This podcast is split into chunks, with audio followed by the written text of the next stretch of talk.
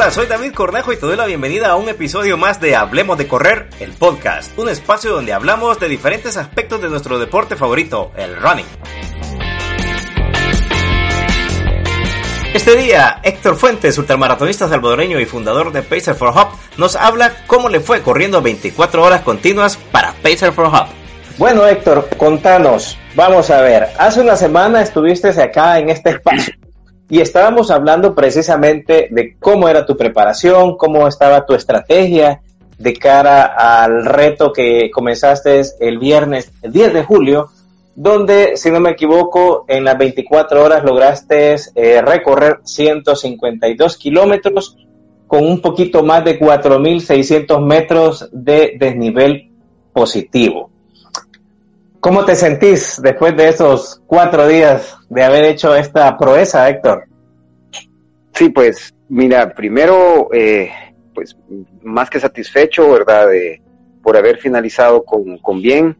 Eh, la recuperación ha sido muy buena y eso es lo importante, ¿verdad? Porque uno se prepara para, para el reto, para el evento, pero siempre queda como eh, la expectativa qué pueda suceder, ¿verdad? Dentro del evento y quizás lo más, el, la parte más clave es después del evento, ¿verdad? Cómo, cómo vas a terminar, cómo va a ser tu recuperación, porque estás hablando de, de 24 horas eh, continuas de esfuerzo físico, ¿verdad? De llevar al cuerpo al límite físico y, y, sobre todo, pues, eh, digamos, hacer un lado el sueño. No es fácil, pero, pero hasta ahorita todo bien, eh, la recuperación ha sido buena.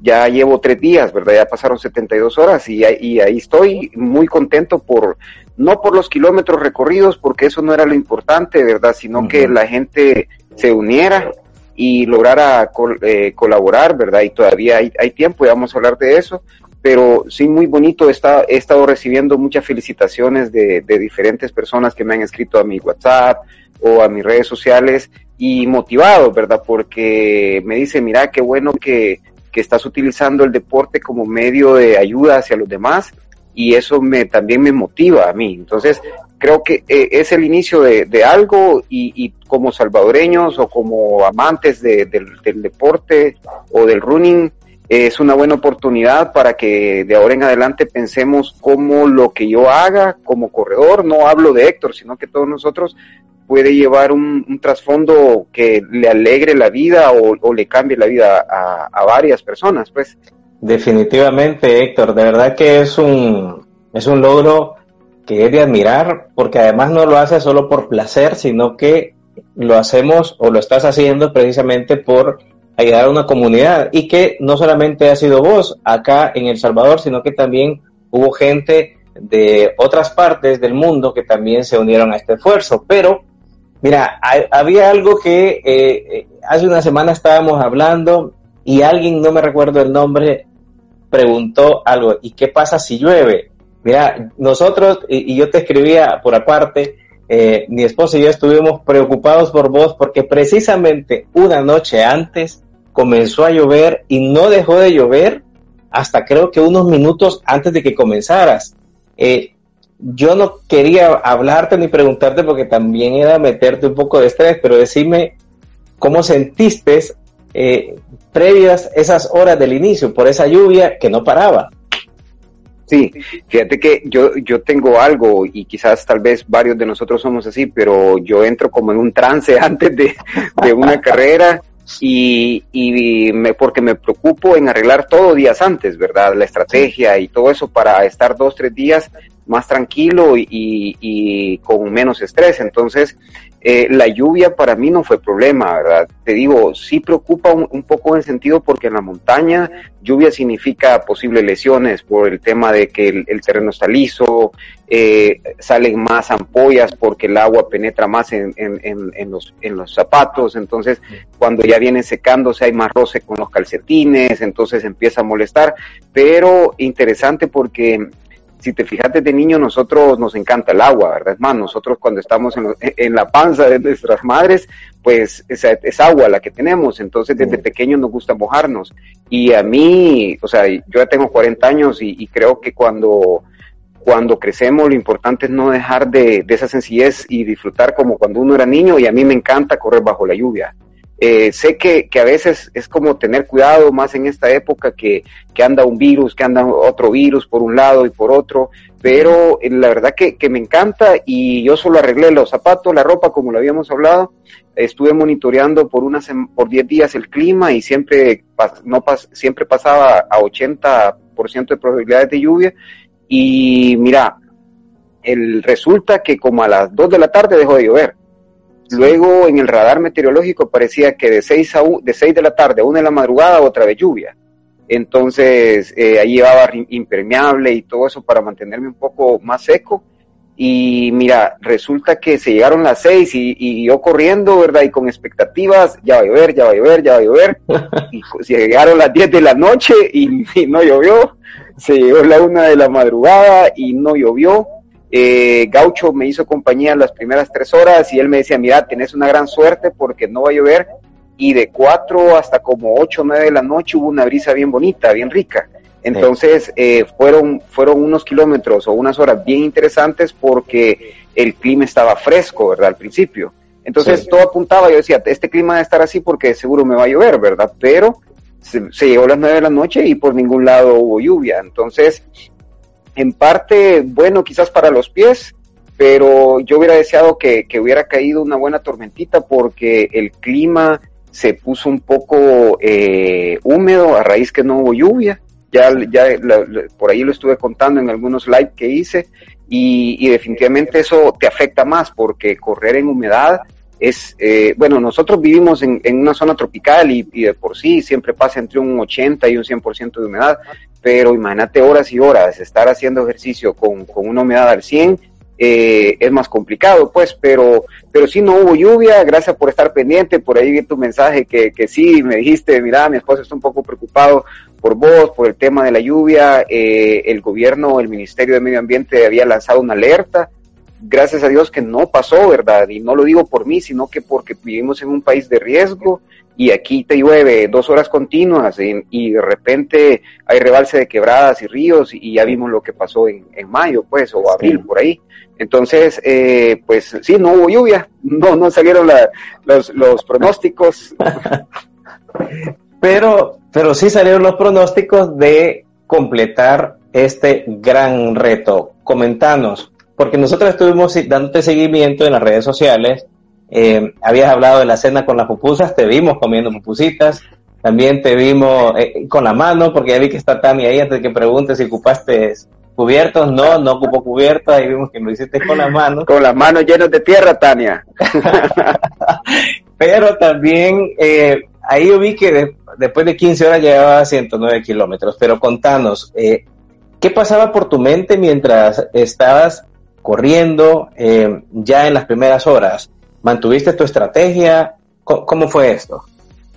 Sí, mira, fíjate que eh, contento porque sí las, las horas como me había propuesto, fíjate que me había propuesto las primeras 10 horas acumular 80 kilómetros, o sea, ir 8 kilómetros por hora. Sé que con eh, después de 8 o 10 horas te vuelve más lento, más correr en la oscuridad, acumular menos kilómetros y de ahí me había propuesto después de las 10 horas mantener otras eh, 6 horas más corriendo a 7 kilómetros por hora y luego bajarle a 6 si el cuerpo lo daba, ¿verdad? O, o, a los kilómetros que pudiera acumular por hora. Las primeras 10 horas pues llegué a 81 kilómetros en las primeras 10 horas y, y, eso te motiva, ¿verdad? Porque si vas con el plan, eh, las cosas están saliendo bien, no tenía ninguna molestia muscular las primeras 10 horas el sueño sí empezó a golpear, pero, pero es parte de, del reto, ¿verdad? Entonces, eh, la estrategia era esa, las primeras 10 horas mantenerme a, a, 10, a 8 kilómetros por hora. Eh, fíjate que todo iba bien y por ahí lo, he comentado, se, como a las 9 de la noche se me cerraron, se me cerró el estómago y los problemas estomacales son bien serios en nosotros los corredores, ¿verdad? Malos de larga distancia la mayoría de abandonos vienen por problemas estomacales, no precisamente por lesiones, a no ser que sea algo grave, ¿verdad? Que ya no te deja continuar. Entonces, eh, las primeras 10 horas yo iba eh, con Brenda, habíamos eh, hecho la, estrategia de comer solo sólido. Yo soy corredor de, de sí, sí hago una carga y lo hablábamos, creo, hace una semana, previa a la competencia, pero soy más de comer en la competencia. Entonces, y cuando como las primeras horas siempre sólido. ¿Por qué? Porque con Brenda he aprendido que el estómago está un poco más relajado, no lo llevas tan presionado, entonces el cuerpo soporta más sólido que líquido, ¿verdad? Entonces, hasta ahí íbamos bien en la estrategia. Luego las siguientes 10 horas era consumir más líquido, ¿verdad? Más geles, eh, más fruta, eh, semillas, etcétera, ¿verdad? Cosas que, que, el estómago no lo sientan pesado. Sin embargo, fíjate que como a las nueve de la noche, pues eh, se me cerró el estómago y, y, fue complicado. Ahí es donde entra en juego la mente, pues, porque cuando, cuando, se te, cuando te pasa un problema estomacal, este, mira, o, una lesión, tienes que ser de mente fuerte para, y evaluar, pues, y escuchar tu cuerpo si puedes seguir o no puedes seguir. En mi caso, yo sabía que lo podía soportar cada vez yo estuve en el circuito dando vueltas y cada siete kilómetros llegaba al punto de abasto donde estaba Ricardo, Damaris y Gaucho, que fue el equipo de apoyo por 24 horas. Eh, muy agradecidos con ellos por toda la ayuda que, me brindaron y no, no solo esas 24 horas, sino que antes, pues. Entonces yo llegaba donde ellos, eh, tenía la mesa que, que Damaris me había preparado con todo para, según la, la estrategia nutricional, y mira, eh, tocó darle vuelta a la tortilla, pues, porque como ya lo sólido no soportaba y yo trataba de comer algo sólido y el estómago me lo rechazaba y era aquella sensación de querer vomitar y no podía. Entonces, eh, como a las 10 de la noche fue la parte más dura en eso, porque sí, el, el dolor de estómago fue un poco más fuerte, de 10 a 12, pero fíjate que empecé con más líquido, ¿verdad? Por ahí un momento la bebida isotónica ya no lo soportaba, lo dulce ya no lo soportaba, pero mira, de repente eh, yo me quedé solo hasta las 7 de la noche.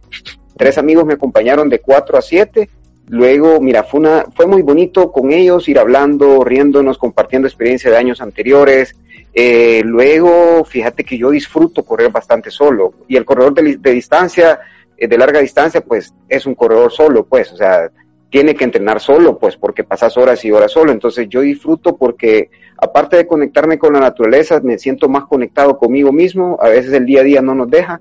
Y de 7 de la noche a 12 de la madrugada corrí 5 horas solo. Entonces, eh, mira, eh, el tema del estómago estaba molestando a las 10 de la noche, pero a las 12 de la noche había quedado con Germán, un gran amigo. Él me apoyó de 12 de la noche a 2 de la madrugada y él llegó en el momento justo, ¿verdad? De verdad que Germán, yo muy agradecido con él, porque quizás eh, él me apoyó en los momentos más complicados de la noche. Eh, no solo por el tema estomacal, porque ahí por la una de la madrugada ya me golpeó el sueño, ¿verdad? Ya, ya, ya, ya llevaba como, no sé, seis, siete horas quizás por ahí, y el sueño ya, ya empezaba a golpearme, Germán en esas dos horas me empezó a hablar de un montón de cosas que se me olvidó, el, el, el problema estomacal, el, el, el, problema este que tenía por un par de horas. Y luego, mira, hasta iba todo bien, iba acumulando los kilómetros según la estrategia, sin ninguna molestia eh, muscular hasta ese momento. Luego, a las dos de la mañana, fíjate que tomé la decisión de hacer un descanso entre 30 a 40 minutos. Eh, es una gran experiencia para los que nos están viendo, se los cuento a mí no me gusta quedarme con nada porque a mí me han enseñado toda la vida y yo creo que lo que te enseñan debes de compartirlo, ¿verdad? Porque al final, este, eh, arrieros somos y en la tierra andamos y de repente siempre nos jalamos todos, ¿verdad? Entonces, eh, yo saqué una certificación, en la certificación te dicen un poco cómo, cómo gestionar el sueño en estas carreras de larga distancia, pero hay una entrenadora de ultra resistencia que yo sigo en España y ella te dice, ¿verdad? Que cada, si haces carreras de 100 millas o más, a partir de tal hora debes de dormir, tratar de dormir 15 minutos y tu cuerpo va a funcionar mejor. Esta es mi tercera carrera que hago eh, arriba de 20 horas. No, en las dos anteriores no lo había hecho, ni siquiera lo había intentado descansar. Eh, solo llegaba a un punto de abasto, comía, me sentaba unos 5 minutos y continuaba, ¿verdad? Pero a las 2 de la mañana tomé la decisión, voy a descansar un poco a ver cómo me va y descansé 40 minutos. De, me fui a una cabaña de los que me había dado la comunidad del ecoparque, eh, me acosté, es muy difícil dormir, el cuerpo está tan cansado ya, ¿verdad? Y la tienes mucha adrenalina que no logras conciliar sueño. Solo sé que quizá los, de esos 40 minutos, los últimos 10 me, me desperté todo asustado. Entonces esos 10 minutos, yo creo que dormí quizás como 10 minutos de esos 40 y a ponerse los tenis, a cambiarme otra vez y mira, eh, eh, me, ayudó, me ayudó exageradamente.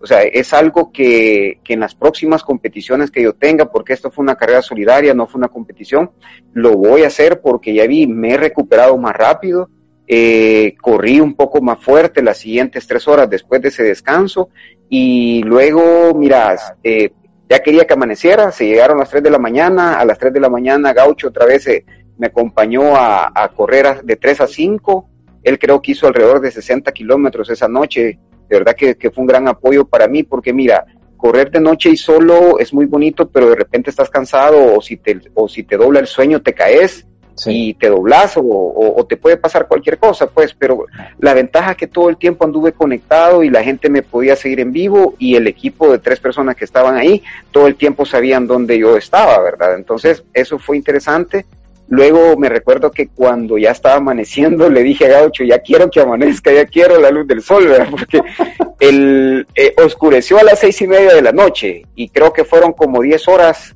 que, que corrí sin luz. Utilicé tres lámparas, eh, cambié tres veces la batería de una lámpara porque yo me recuerdo que les contaba la semana anterior que siempre en la noche tienes que bajando, tienes que usar el, eh, la mayor cantidad de luz posible de la lámpara, de lumens, entonces se te descarga más rápido. Yo te tengo una lámpara por ahí que con lumens normal me dura eh, ocho horas, pero ya con máximo me dura cuatro, entonces utilicé tres baterías, ¿verdad? De la lámpara, pero ya quería que saliera el sol, o sea, ya de tanto eh, diez horas después en oscuridad, eh, necesitaba que saliera el sol. Y yo sabía que cuando ya te pega el sol, o sea, el ciclo circadiano te cambia, empieza a darte vitamina D y, ya tenés otra cara, pues entonces amaneció como a las 5 y 20, que hoy está amaneciendo a esa hora, y todo iba bien, ¿verdad? Y siempre con el tema de, del, del, estómago, el malestar, el malestar estomacal. Y mira, después fue muy bonito porque como a las 6 de la mañana llegaron tres amigos más a apoyarme, que yo los había convocado a ellos, ¿verdad? Porque mira, me escribió bastante gente que que no me iba a poder acompañar por el tema como estamos ahorita. Eh, creo que al final fueron como en el día, en las 24 horas fueron como 12 personas las que me lograron acompañar. Yo hubiera querido que hubiera sido más gente, pero, pero no podíamos, ¿verdad? Entonces, a las 6 de la mañana por ahí llegó Juan Pablo Galvez. Yo Juan Pablo para mí es una de las atletas que más admiro en el país por las cosas que, que, que, que las ultramaratones, cuando yo las conocí, las conocí por él. Entonces, siempre que él ha hecho un evento, yo he tratado de apoyarlo y esta vez me regresó el apoyo que yo le he dado en, algunos eventos que él ha hecho. Llegó por ahí Ricardo y otro par de amigos y mira, fue tan bonito porque eh, la gente te da tanta energía y creo que de 5, de 6 de la mañana, 9 de la mañana, si no hubiera sido por ellos, el camino es más difícil. Eh, la primera vuelta que llegaron, sí me tocó, eh, me quedé callado, pero yo venía ya corriendo como a 7, siempre mantenía 7 kilómetros por hora, eh, un poquito menos, quizás 6.8, pero ellos la, la, vuelta la di en menos de una hora con ellos, la emoción de verlos, ¿verdad? Entonces eh, le dije a Gaucho, mira, estos babosos me traen muy jalados y me dice, decimos que se calmen. porque, porque si seguís así, o sea, te vas a cansar, ¿verdad? Porque no es parte de, de la estrategia. Entonces, fue muy bonito verlos, de verdad de repente ya siguió la humedad un poco más fuerte, al salir el sol fue muy bonito también, pero yo sabía que el calor iba a empezar a afectar. Eh, tomé la decisión también, eso no lo llevaba preparado, de, bañarme. Eh, a las 8 de la mañana me di un baño y igual lo tomo nota para mis próximas carreras largas, es increíble, o sea, yo nunca me había bañado en una carrera con, con el agua fría, mira, eh, y volver a cambiarte, ponerte otros zapatos, ponerte otra ropa, otros calcetines, fue una gran experiencia. Y te digo, yo salí de, la ducha, del baño ahí de la cabaña, y con ganas de, de, como que estuviera empezando, ¿verdad? De kilómetro cero.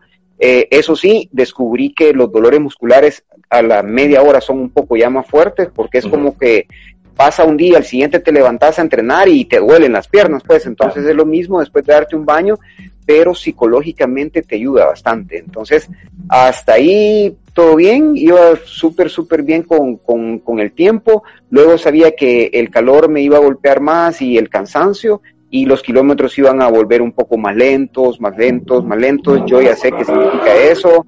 Eh, por ahí compres porque compres por una de las marcas que, que me ayuda había creado una mecánica que, que, iba a rifar entre los que adivinaran o anduvieran cerca de los kilómetros que iba a hacer, iba a rifar una visera edición especial de, El Salvador. Y, y, vi por ahí gente que había puesto 205 kilómetros, 190 kilómetros, y, y, la verdad que yo días antes yo veía eso, y pero te motiva, porque eso significa que la gente cree en vos, ¿verdad? Que, que, que, es un número, o sea, estás hablando de 200 kilómetros, tal vez en pista lo puedes hacer, pues, pero en montaña es complicado, más uno que, que, apenas no lleva, no lleva muchos años en eso, pues, pero me motivó bastante y yo tenía una meta de andar ahí por 160 eh, kilómetros o 166, que son 100 millas. Eh, yo tenía un número eh, que, que, era como lo menos que podía hacer eran 150 y lo máximo que yo podía hacer eran 170. Entonces, mi, mi, mi, meta iba a andar entre 150 y 170, pero mi número ideal quería que fueran las 100 millas, porque, bueno, 100 millas significa bastante en el ultra running. Logré acumular 152 kilómetros, que fue, que estaba dentro del rango.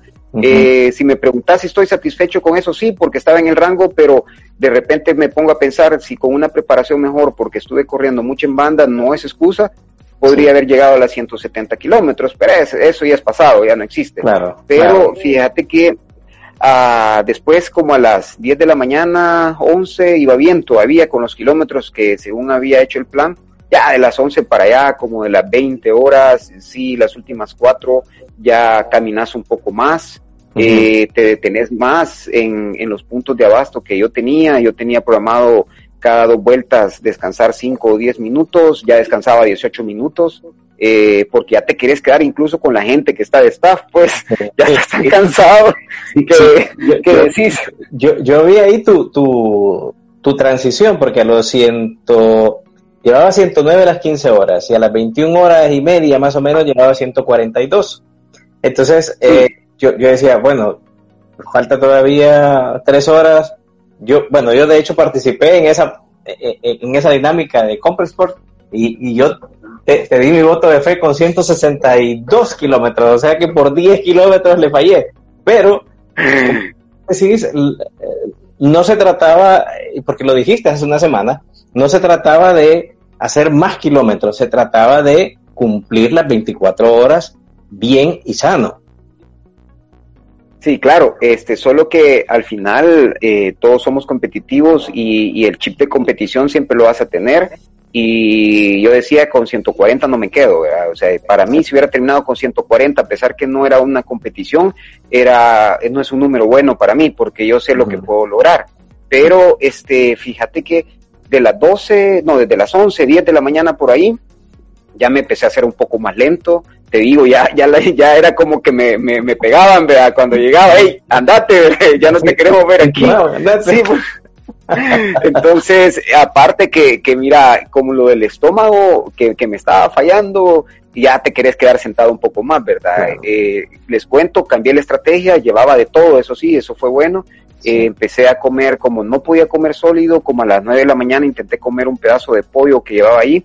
Eh, el, cuerpo me lo rechazó, entonces ya empecé a consumir más yogur, el guineo no, el guineo no me lo rechazó el, el, el, estómago, eh, luego sandía y quiero ver qué más, por ahí macadamia, llevaba bastante macadamia, entonces eso no me lo rechazaba, probé solo una gel en las 24 horas y esa gel casi la vomito, porque, o sea, de tantas horas, tanto dulce, el paladar, entonces prefería comerme dos, dos galletas saladas con un pedazo de, con un poco de yogur eh, me recuerdo, llevaba como 12 geles, ahí están, ahí están las, quedaron, pero, pero me queda una gran satisfacción porque yo sí soy de los que pienso que se pueden hacer las cosas naturales, Entre más natural posible, menos daño le hacemos al organismo.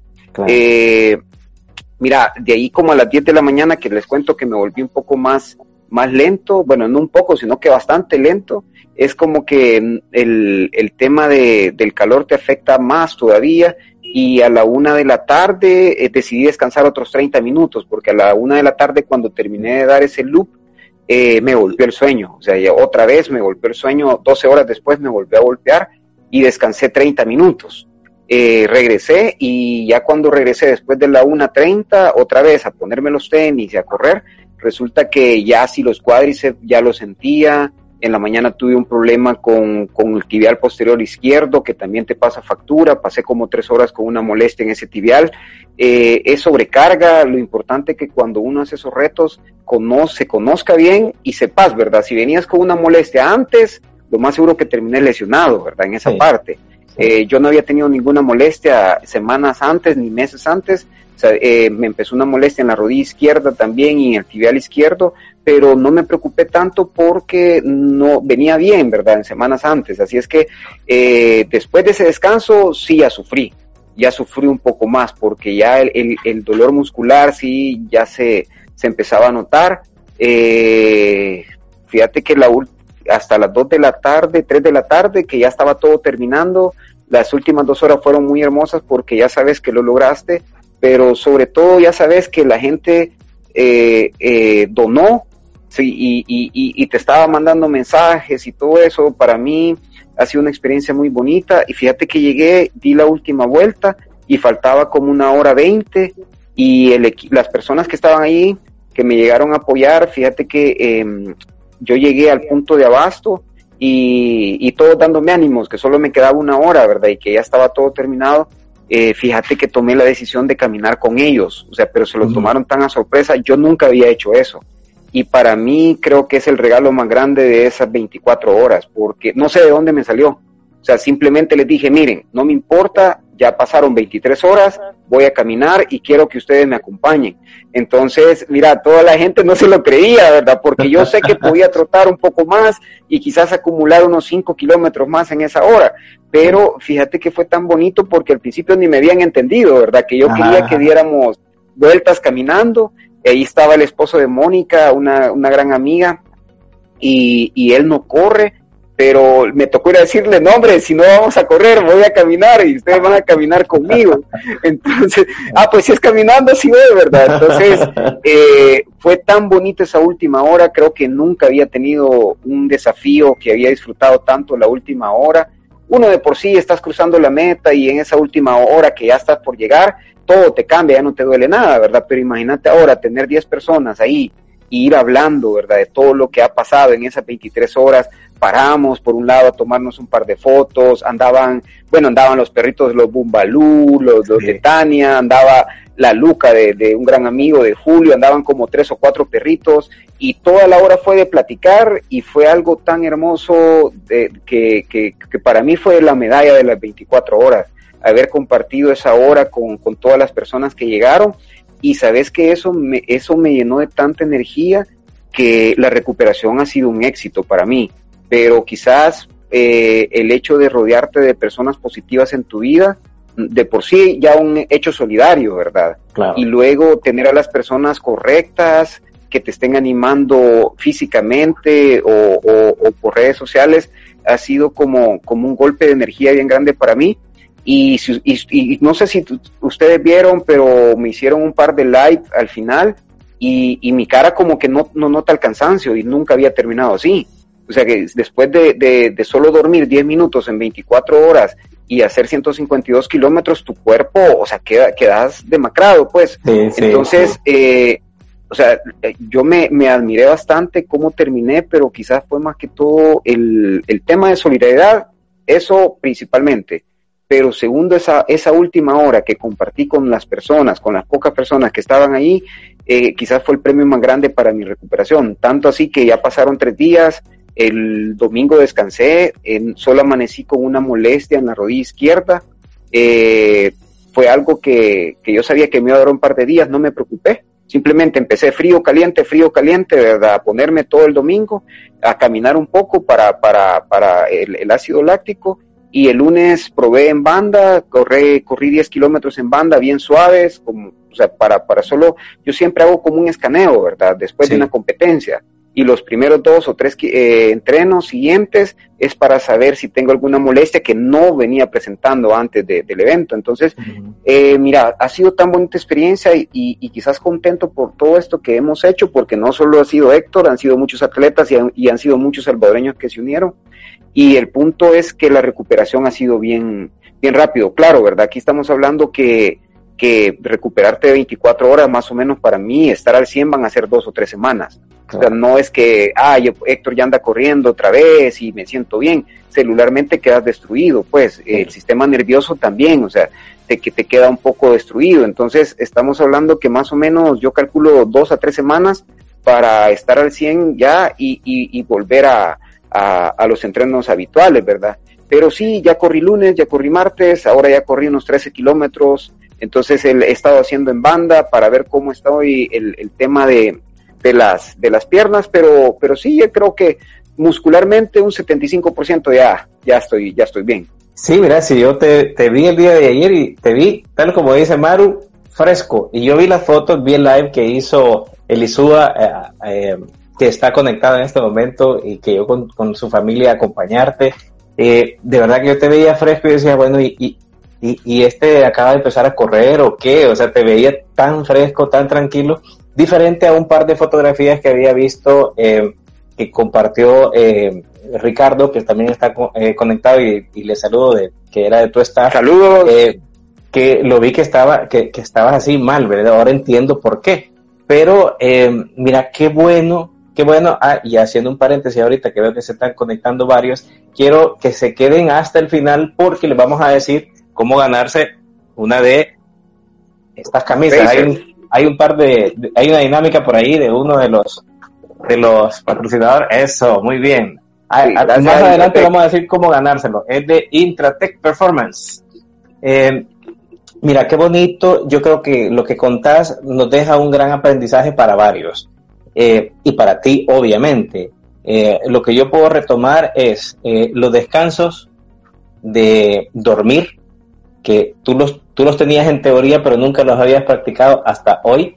Eh, qué bien. También eh, retomo lo de las comidas, ir preparado con estrategias. Eh, bueno, afortunadamente tú tienes a Brenda, quien está conectada y le, saludamos, a la nutrióloga, que pudiste también hacer un cambio, porque además te conoces. Y eso es importante. Uno de corredor debe aprender a conocer su cuerpo a conocerse cómo está el antes y el después de una prueba y saber por dónde ir. Em, además de que te hiciste acompañar de un equipo estrella, tenías a Ricardo, tenías a, a, Maris y a Maris, que, que, yo veía que andaba tomando fotografías y te andaba ahí con todos los líquidos, ahí te andaba, te tenía bien servido el, el bar, así como entre comillas el bar de, de todas tus comidas y bebidas. Eso también es clave eh, para una competencia. Pero lo que más me gusta de todo esto, aparte de que lograste en la meta, es eh, el hecho que cambiaste eh, algo que no, que no mencionaste hace una semana de tu estrategia y era caminar con la gente que llegó. Yo creo que eh, a mí me sorprendió porque yo vi los videos cuando estabas caminando con, con algunos de ellos, que de nuevo menciono a Elisuda, que es el que vi que andaba de camarógrafo, verte compartir con eso porque al final y tú lo decías antes, este no es una actividad de Héctor Fuentes, esta es una actividad de todos. Y de todos los que hemos colaborado, hubo un grupo representativo, digamos, de los que participaron y estuvieron ahí presentes contigo y había que recorrer en el ecoparque. Claro, yo vi que todos iban eh, manteniendo sus mascarillas, manteniendo cierto distanciamiento, que está muy bien, además tú ya lo habías hablado, pero qué bueno, porque todo eso eh, te llenó de energía y llenó de energía también esta actividad que como bien tú lo mencionas y veo a Juan Ricardo Ferrero en Argentina, quien también le mandamos felicitaciones hasta allá, que, también lo, lo, cumplió su reto.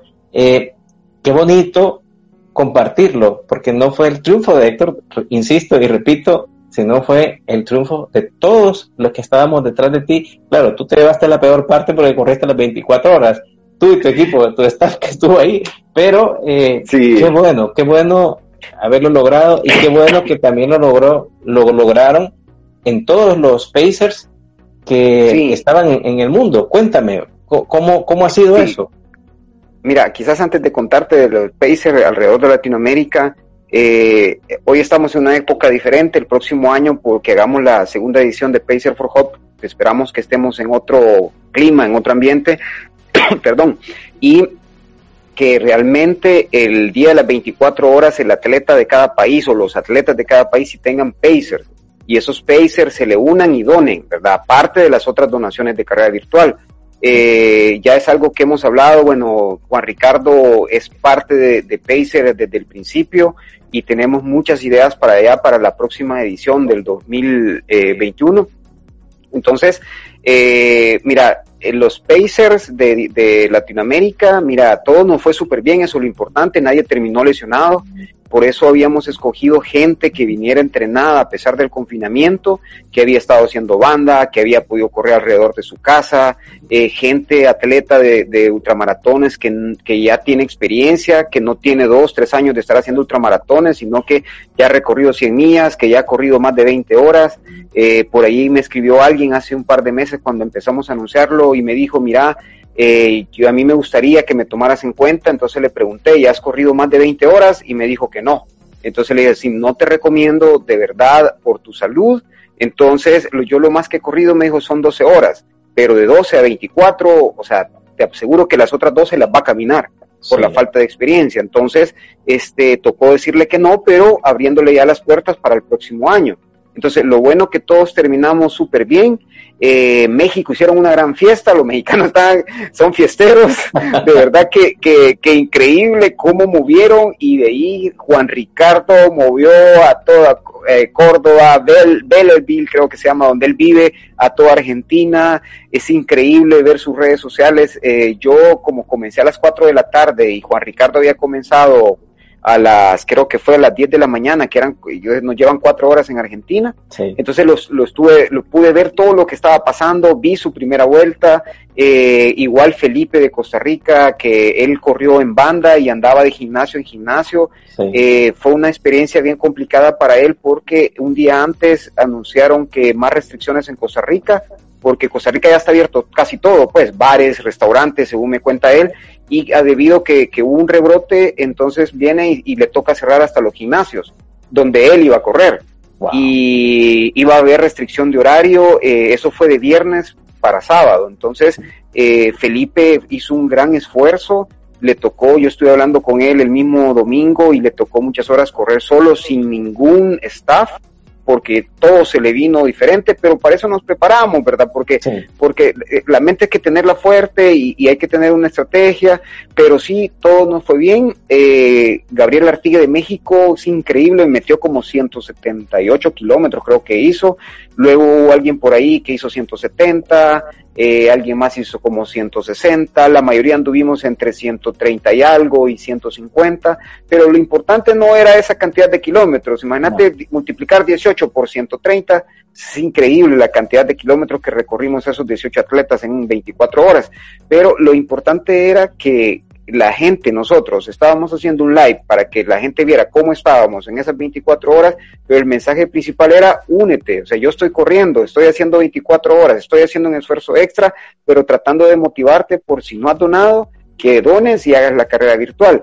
Entonces fue un éxito, eh, pues este fin de semana, el viernes o sábado, tenemos una reunión para celebrar con, con los 18 porque el éxito se, se disfruta y, y, se comparte, ¿verdad? Y, y, y, definitivamente Pacer for Hope ha sido un, un, gran éxito, no solo en organización, sino que en tema de recolección de, de, de, dinero o víveres o lo que teníamos pensado cada atleta. Así es que todo salió bien, todos ya ya la mayoría ya está corriendo, pues, o sea, somos personas que no paramos, o sea, no se trata que vas a ir a hacer 20 kilómetros al siguiente día, pues nosotros sabemos cómo llevamos nuestros planes de entreno, la mayoría de nosotros ya conocemos nuestro cuerpo y sabemos qué podemos hacer y cuándo debemos de parar.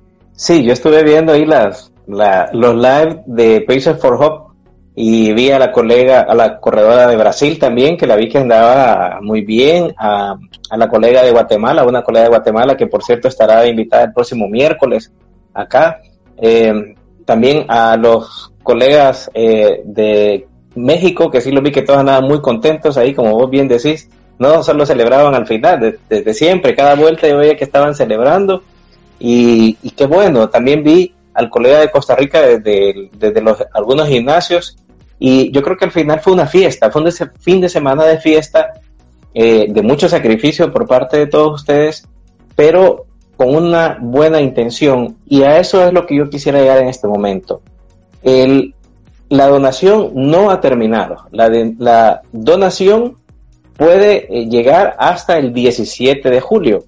Eh, es decir, que ahorita cualquiera puede seguir corriendo y tras eso va la dinámica para ganarse una de estas camisetas por parte de Intratec, quien tiene un giveaway. Y es que aquellas personas que quieran donar todavía y correr estas carreras tienen tres distancias, 5, 10 y 15 kilómetros. Para participar simplemente tienen que inscribirse pagando 5 dólares para la carrera de 5 kilómetros, 10 dólares para la de 10 kilómetros y 15 dólares para la de 15 kilómetros. ¿Cómo lo van a hacer? Vayan a la cuenta de Intratec Performance aquí en Instagram y van a ver las, los números de cuenta porque como bien ya nos había dicho Héctor, no es a Héctor al que le van a depositar, no es a Intratec, no es que a la cuenta de eh, la comunidad. Si nos puedes actualizar un poco de esta información, Héctor. Sí, eh, mm, seguimos abiertos con las donaciones hasta este próximo viernes 17. Eh, hay varias gente que ha donado y no es corredor. simplemente me dijo, mira, ya mandé, ya doné, aquí está el comprobante, pero no me voy a inscribir porque yo no corro. Pero lo importante es que nos unamos y podamos colaborar. Para los que no lo sabían y, se están conectando, en el caso de El Salvador, yo decidí esta primera ocasión apoyar a la comunidad del Ecoparque El Espino.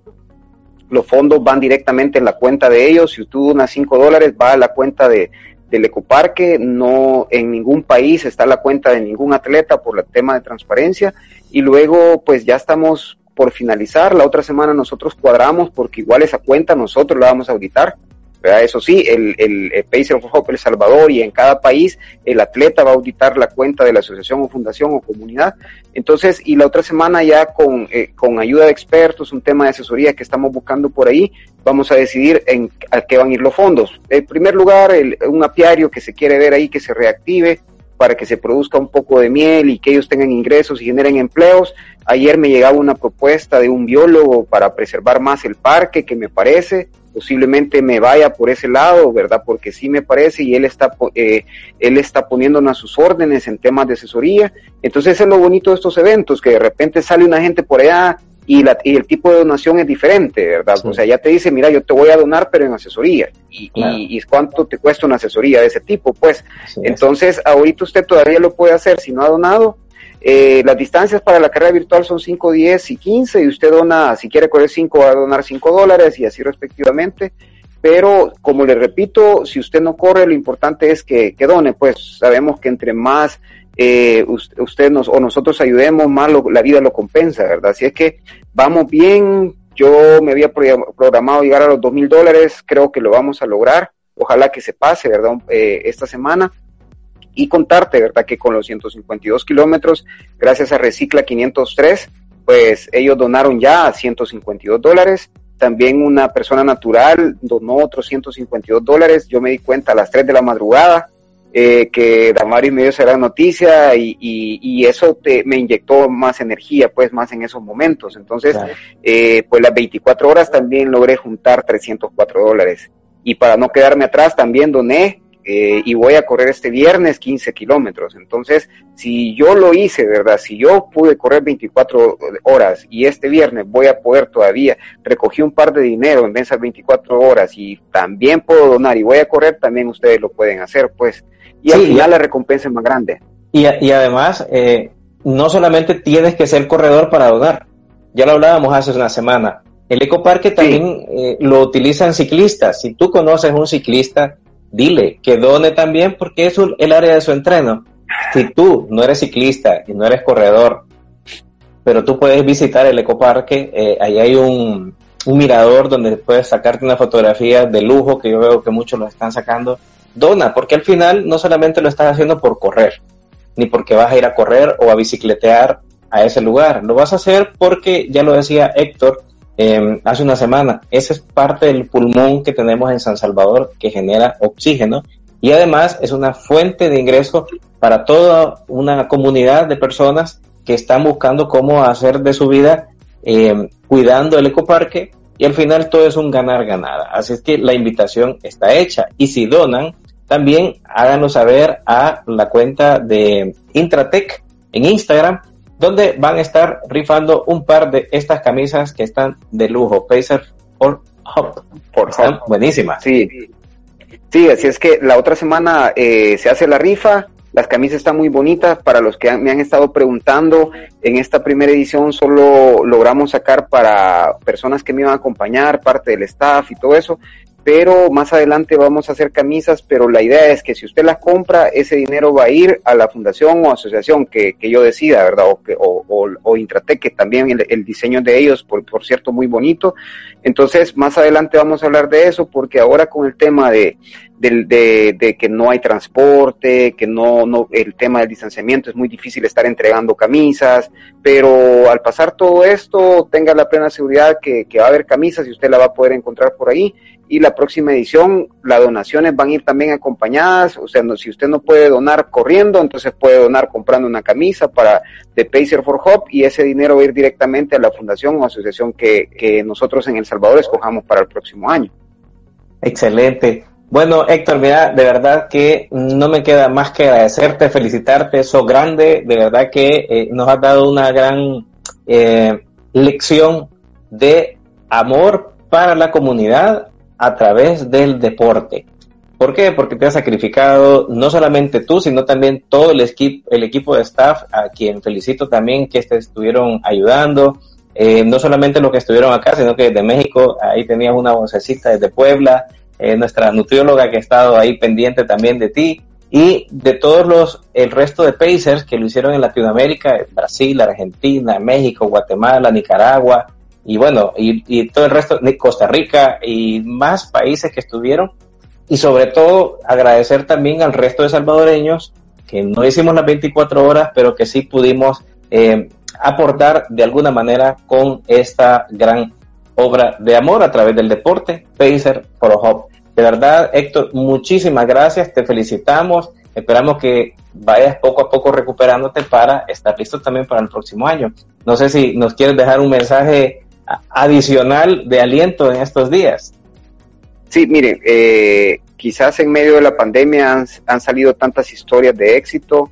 Eh, Pacer for, Hope es una historia de éxito ahorita y no es una historia personal, sino que estamos hablando de una historia de miles de, personas que la creamos este año y definitivamente eh, siempre hay que sacar lo bueno de lo no tan bueno. Si la pandemia no hubiera existido, yo hubiera ido a México a competir, yo hubiera ido a Francia en agosto que tenía esa carrera de 100 millas y Pacer for Hope no hubiera existido. Entonces, una vez es con las situaciones solo ve eh, quizás el, punto negro de la, página en blanco, entonces la cosa es siempre sacar lo bueno de todo. Entonces, eh, ¿qué me dejó ahorita lo que estamos viviendo a pesar de tantas cosas malas que están sucediendo? Que estas dos semanas que han pasado de Pacer for Hope y este fin de semana de 24 horas nos unimos, donamos, eh, nos motivamos, llevamos un poco de alegría al hogar porque la familia siempre comparte lo que está haciendo, ¿verdad? En todos lados. Y eh, pues algo bien grande que, que, pues mira, uno como ser humano sabe que lograste algo y lo vas a hacer más grande y eso sí es. Y, y ese es puro tema de, de, crecimiento. O sea, el ser humano venimos para crecer y cada día hacer las cosas mejor. Entonces, Pacer for Hope eh, es algo que vino a quedarse, es algo que hoy fue en nueve países, es algo que yo quisiera y los atletas que nos involucramos este año quisiéramos que el otro año ya no sean nueve, que sean dieciocho o más y que llegue más dinero a las asociaciones. Entonces, eh, decirle a la gente que, que siempre piense eh, hacia adelante, y, pero que piense más que todo no solo en ganar uno, sino que en ganar, ganar. O sea, que, que ganemos todos, pues, que, porque en el deporte individual pues te cuelga la medalla, pero ahí acabó. Pero si empezamos a hacer cosas solidarias y cosas con sentido, entonces la gente se va a empezar a sumar y de repente vamos a tener más gente haciendo lo que Héctor hizo una vez aquí. Y esa es la idea, pues, que, que la gente siga los pasos que viene atrás, porque uno ya, ya, ya va para grande, ya va para viejo, como decimos. y, lo, y lo que querés, y yo, a mí lo que me interesa es que venga gente atrás 10, 15 años menor que yo y que le dé continuidad al proyecto, pues porque más con la pandemia no sabemos para dónde vamos, pues hoy es tema de, sobrevivencia, pero, pero sí les quiero dejar el mensaje que, que, siempre busquemos la manera de apoyar, la manera de motivar a las, a las personas, la manera de que la gente siga tus pasos. A nosotros, los que hacemos deporte, la gente no nos va a recordar por lo que hicimos en el deporte, siempre va a venir gente que te va a romper todas las marcas, siempre va a venir gente que si yo hice 152 kilómetros en montaña, el otro año va a venir alguien bien preparado y que va a hacer, va a hacer 20, 30 kilómetros más y esa es la satisfacción que le queda a uno, que siempre viene alguien atrás pisándote los talones y tratando la manera de hacer mejor el trabajo y en todo, no solo en el deporte. Entonces, es de pensar por, cómo, cómo voy a contribuir, qué estoy haciendo yo con, con, la, con la sociedad en estos momentos. Quizás si usted no puede ahorita ser solidario, pues entonces no salga a un súper si no tiene que salir, porque posiblemente yo sea asintomático y ando en la calle, ¿verdad? Y contagio a otro, o sea, no estoy ayudando de esa manera. Si está corriendo y lo está haciendo por su casa, hágalo solo hágalo a las 4 de la mañana, o sea, no se complique la vida, ¿verdad? Y use todas las, las medidas necesarias y, y, mantener la fe pues ahorita, porque seguimos en, temas de complicados a nivel mundial, seguimos con, con las mismas muertes del Salvador que suceden en México, que son países más grandes, o no digamos Brasil, entonces, y ser empáticos, ¿verdad? Siempre, siempre tratar de, de, ponernos en los zapatos del otro y hay que ver si, si podemos ayudar. Ahorita, por ejemplo, vemos las redes sociales gente pidiendo plasma para ayudar a otros, hágalo, ¿verdad? Si, si usted ya tuvo los exámenes, se dio cuenta que, que, pues, que tuvo el virus y todo eso y usted puede ayudar, tiene que hacerlo, creo que está obligado a hacerlo, porque sobre usted hubieron médicos, hubieron doctores, hubieron enfermeras tratando de ayudarle, y lo menos que puede hacer es usted donar su plasma, ¿verdad? Entonces, como mi mensaje es ese, quizás se puede ayudar de cualquier manera, de cualquier forma, eh, punto importante determinar, no regale cosas viejas, si usted le gusta regalar, no tiene por qué regalarlas. Yo hace dos años estuve con una marca muy interesante de zapatos y, y el director de Centroamérica me decía, nunca regales un tenis con los cuales corriste a una persona solo porque pensás que no tiene, porque al final un daño le vas a hacer. Mejor ahorrar y si puedes comprar algo nuevo. Entonces, eh, les dejo por ahí, hay muchas maneras de poder ayudar. Eh, desinteresadamente, por ejemplo, Mono Mono, una de las empresas que nos ayudó con Pacer for Hop, que, que es de gaucho, hicieron tanto trabajo que si yo les pido el presupuesto y cuánto era el costo de eso, fácil me van a decir que eran 5 mil dólares y yo no lo tengo para pagar en estos momentos. Entonces fue la forma de ayudar de esa empresa. O Intratec, o en tu caso, que, que, hagamos un live para que la gente se motive, o Trail Runner El Salvador, o Recicla, entonces todos podemos ayudar de diferentes maneras, entonces lo importante es que usted abra bien los ojos y como le digo, que ganemos todo, ganar, ganar. Eh, el otro año, pues hay tiempo bastante para que nosotros como Pacer for Hope lo organicemos bien. Eh, mira, eh, yo no sé si te lo dije ya y con esto termino, eh, yo siempre he pensado qué voy a dejar y por qué quiero que me recuerden, ¿verdad? Y yo no quiero que me recuerden porque corría montaña, es, simplemente ese es mi ahora, pero no es mi futuro. Entonces yo quisiera que, que me recuerden por algo que de verdad valió la pena que yo hice. Y hoy que nació Pacer for Hope, hemos estado hablando de crear una fundación, de que sea Pacer for Hope, que pueda ayudar a, por ejemplo, eh, a gente que no tenga dinero para hacerte, hacerte una cirugía, que en caso de, que si no la haces te vas a morir, o, el caso de Argentina, que, que, hacen trasplantes de médula ósea, todos los fondos van para esos niños. Entonces, eh, es, con eso me quedo de Pacer for Hope, a pensar todavía más en grande y quizás de que a un año, dos años, posiblemente sí tengamos una fundación que, que, que sin fines de lucro, pues, y que ayude a gente bien necesitada. Entonces, todo lo podemos hacer simplemente de abrir los ojos e intentarlo, pues, porque digan, nunca hay que decir yo no puedo. O sea, yo ahorita ni sé cómo se hace una fundación, ni tengo idea, pero sé que tengo personas que si yo les digo, ¿verdad? o hoy que me están viendo, me van a decir, mira, yo conozco a alguien y te va a ayudar. Entonces todo lo podemos lograr, entonces hay que soñar y hay que pensar en grande, pero siempre la idea es que ganemos todos. Sí, gran mensaje, Héctor, de verdad que uno tiene que, que lo que uno cree que hoy es algo malo, realmente es el impulso que te están dando para algo bueno. Yo lo hablaba hoy con una persona precisamente de eso, eh, de un artículo, de una entrevista que me hicieron, eh, que cómo comencé a correr, comencé a correr porque iba, me dio un mareo después de subir unas gradas y me dice esta persona, bendito mareo, porque gracias a ese mareo es que hoy decidiste cambiar y hoy estás corriendo y estás ayudando a otras personas a través de estos lives. Sí. La verdad es que uno tiene que abrir los ojos y ver eso.